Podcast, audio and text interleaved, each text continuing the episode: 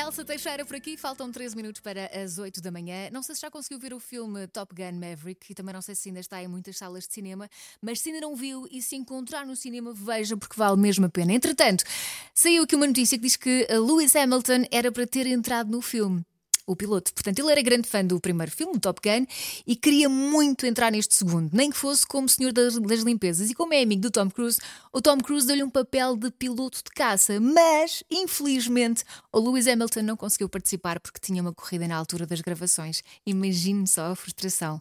Entretanto, se quiser rever o primeiro filme, o Top Gun, porque eu, assim que vi o Top Gun Maverick, quis muito rever o primeiro e não encontrei em lado nenhum. Portanto, se quiser rever, o filme está na Netflix.